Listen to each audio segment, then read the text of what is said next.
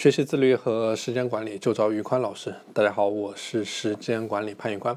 今天我们继续上一节课的话题，来聊一聊时间管理的误区有哪一些，以及如何走出这样的时间管理的误区啊。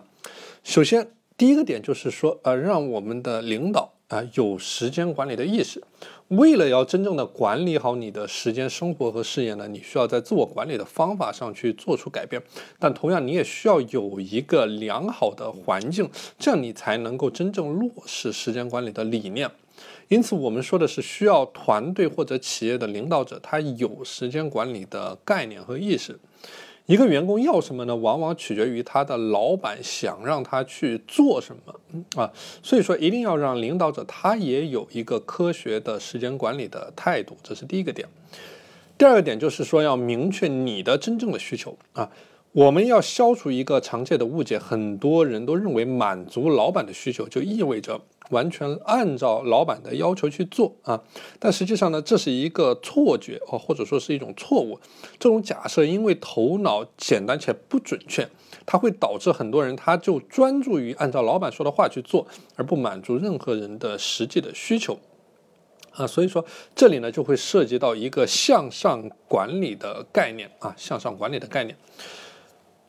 OK，那么第三点就是说，不要去关注于形式，而是去关注于结果啊。时间管理呢，最重要的不是说去关注你具体是怎么样做这个时间管理，或者说它的形式是怎么样，而是要有结果。很多人他太过于在意形式，在意他的管理的技巧是否落实了，反而没有注意到。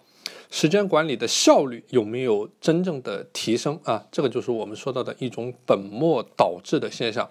好的管理者呢，他是要让技术为自己服务的啊。只有那些照猫画虎的跟风者，他始终在跟在形式背后啊。所以说，只学到了形，没有学到了神啊。要真正管好我们的时间，就一定要找到最适合自己的方法。哪怕你的方法跟别人推崇的不太一样，也没有关系，只要结果是好的就可以了。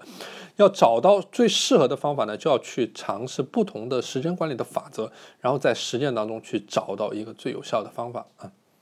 好的，今天的节目和大家分享到这里。大家如果想加入我的自律和时间打卡的社群，欢迎添加我的微信 p a n l e o n 一九八八 p a n l e o n 一九八八，我是时间管理潘玉宽，我们下期节目再见。